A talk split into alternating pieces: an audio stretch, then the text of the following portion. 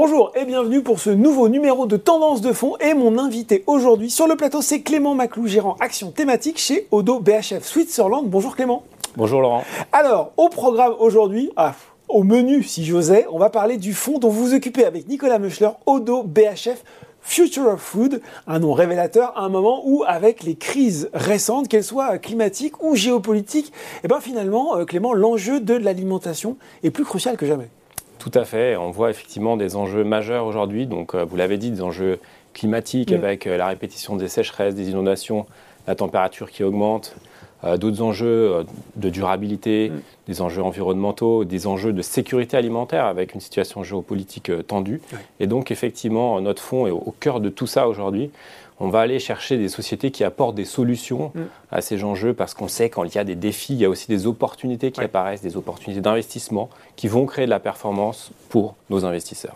Est-ce que vous vous êtes posé la question finalement avec euh, Futuro Food, c'est comment on va nourrir 8 milliards d'êtres humains sur la planète et peut-être 10 hein, dès 2050 euh, ou plutôt comment parvenir à mieux se nourrir et de façon responsable parce que là on est au cœur de ces différents enjeux ou finalement un petit peu de ces deux questions? Alors je dirais que la philosophie de base, elle est plutôt sur la deuxième question, plutôt la qualité en fait de la nourriture. Donc on met vraiment le consommateur au centre euh, de notre approche. Mhm. Que veut le consommateur aujourd'hui? Il fait une alimentation saine, des mhm. produits de qualité, il fait une alimentation durable et une alimentation facilement euh, disponible. Mhm. donc ça, c'est vraiment le postulat de départ. Après, on répond à la première question, qui est la partie plutôt quantité mais on l'aborde avec un angle un peu différent, c'est-à-dire qu'on ne va pas pousser les entreprises à produire plus, mais par contre, on va se battre euh, très fortement mhm. contre le gaspillage alimentaire. Mhm. Donc on va chercher des solutions, des sociétés qui sont innovantes pour en fait arrêter de perdre un tiers de nos produits et partir du principe qu'on a déjà suffisamment de production, on a déjà suffisamment de quantité, il faut juste qu'on la perde pas, qu'on la gâche pas. Euh, j'ose la question provoque, il y a les gens qui nous regardent qui vont se dire ouais, c'est sympa un fond sur l'alimentation, on va retrouver du Nestlé, du Danone, du, du Kraft Food. Ils ont raison ou pas? Alors, ils n'ont pas du tout raison. Ah, il faut le dire. Euh, en fait, ces acteurs globaux, ces acteurs historiques sont généralement présents sur toute la chaîne de valeur. Mm. C'est souvent même des conglomérats. Et en fait, dans notre fonds, on va s'attacher plutôt à des sociétés qui sont des leaders de plus petite taille, de niche dans leur marché des experts. D'accord. Et on part du principe que les épargnants, nos investisseurs n'ont pas forcément besoin de nous pour acheter du Danone et du Nestlé.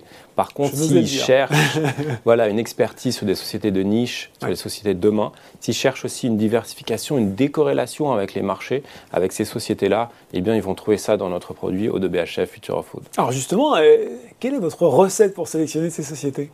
Alors la recette est euh, très longue, mais je vais vous la dire euh, plutôt. Il y a des ingrédients secrets. Voilà, exactement, assez rapidement.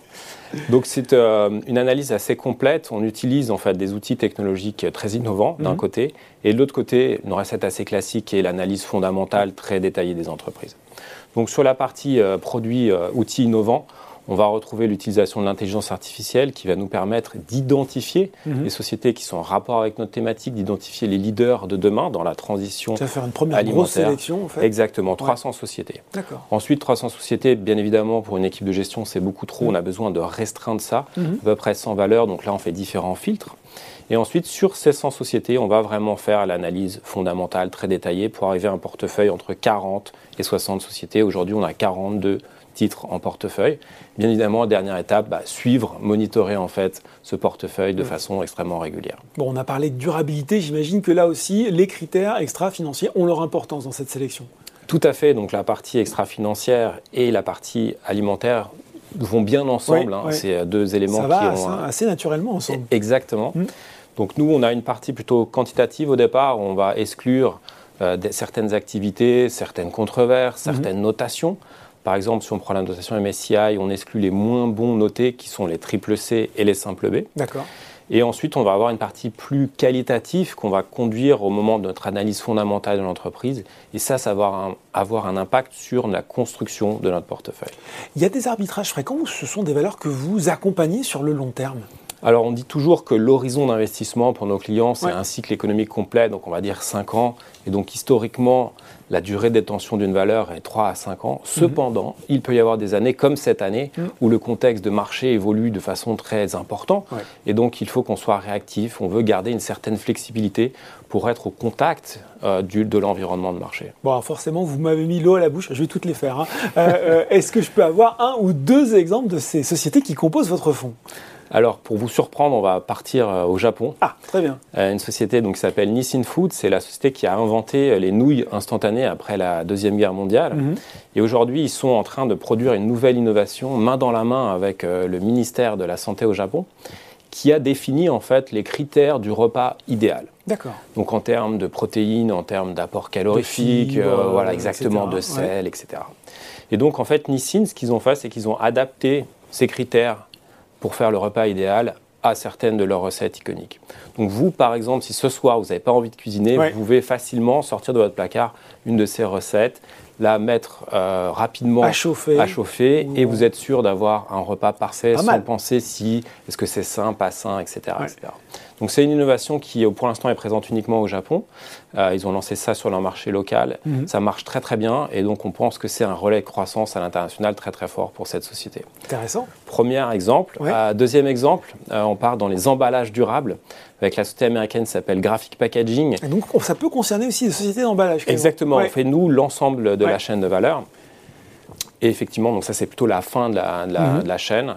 Et donc cette société en fait bénéficie de la transition vers la fin du plastique dans les mhm. emballages. Mhm. Eux, ils sont spécialisés sur le papier, sur le carton.